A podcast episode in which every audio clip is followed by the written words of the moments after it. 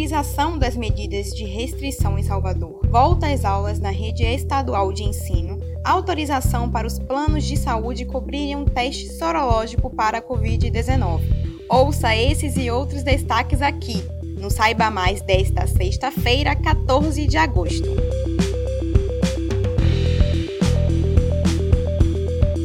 Após 21 dias do início da retomada das atividades econômicas em Salvador, a Prefeitura anunciou novos horários de funcionamento para alguns estabelecimentos que já estão autorizados a funcionar.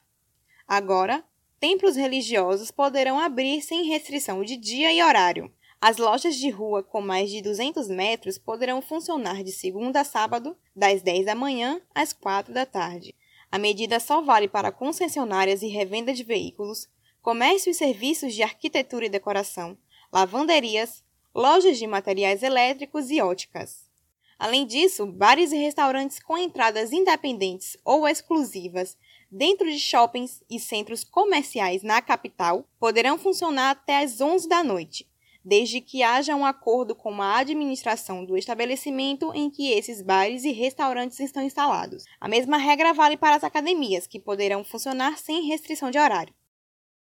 Ainda em Salvador, a prefeitura decidiu prorrogar por mais uma semana as medidas restritivas no bairro do Nordeste de Amaralina. A decisão foi tomada com base no número de casos do novo coronavírus no local, que não diminui apesar das ações de contenção, como o fechamento total do comércio não essencial e a higienização das ruas. O bairro está há cinco semanas com essas medidas restritivas e até o momento registrou 972 casos de Covid-19.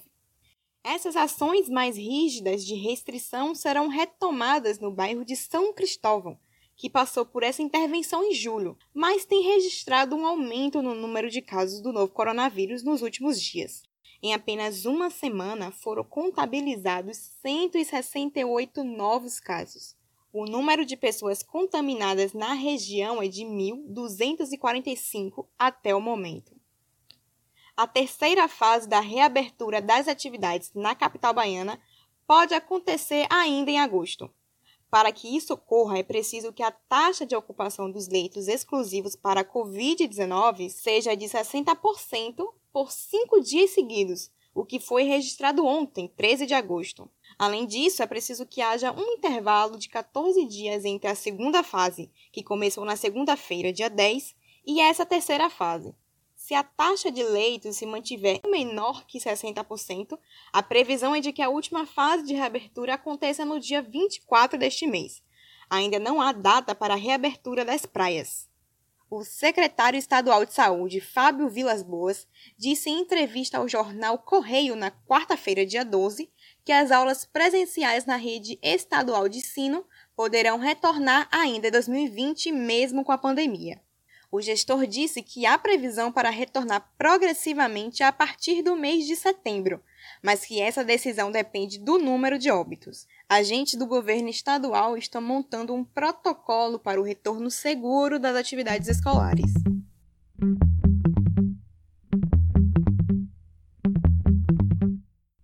Depois de idas e vindas, a Agência Nacional de Saúde determinou que os planos de saúde devem cobrir os testes sorológicos, o chamado teste rápido, para a detecção da Covid-19.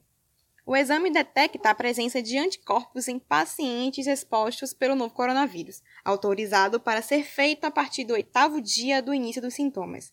A medida passa a valer a partir de hoje, 14 de agosto.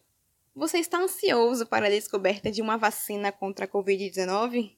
saiba que pode não haver seringas suficientes para vacinar toda a população. É o que disse o superintendente da Associação Brasileira de Produtores de Itens Hospitalares, Paulo Henrique Fracaro, em entrevista ao jornal Folha de São Paulo nesta semana. Ele afirmou que para vacinar a população, o país vai precisar de 30 milhões de seringas em um prazo de 3 ou 4 meses. Porém, no Brasil, o tempo de produção de 50 milhões do produto leva em torno de 5 meses. Com a disponibilização da vacina, a demanda por seringa deve crescer.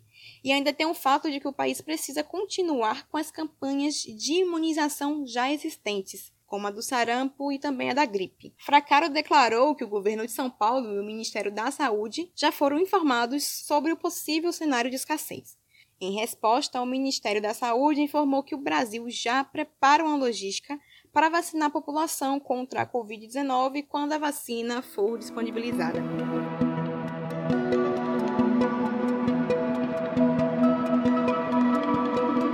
A Controladoria Geral da União identificou que 680 mil servidores públicos foram cadastrados para receberem o auxílio emergencial de 600 reais do governo federal, gerando um prejuízo de quase 1 bilhão aos cofres públicos. Lembrando que servidores públicos, sejam eles federais, estaduais e municipais, não podem receber o auxílio, ou seja, todos esses cadastros são irregulares.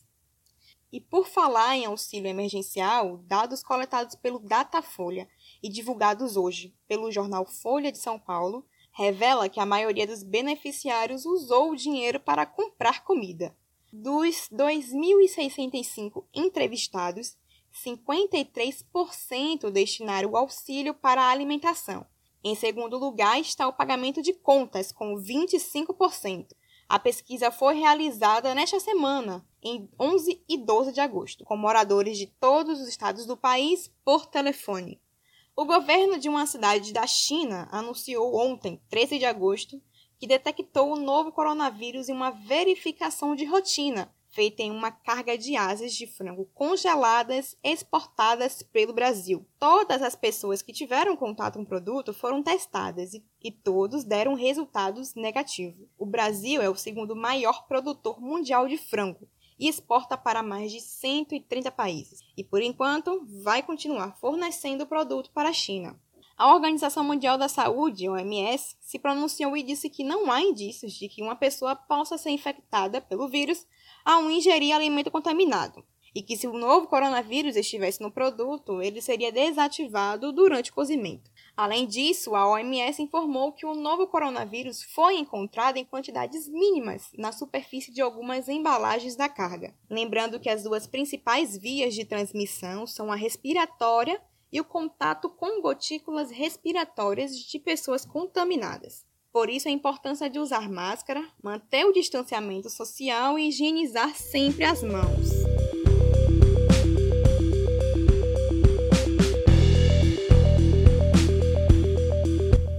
Esses foram os destaques do Saiba Mais de hoje. Fico por aqui e volto na segunda-feira com mais informações. Até lá!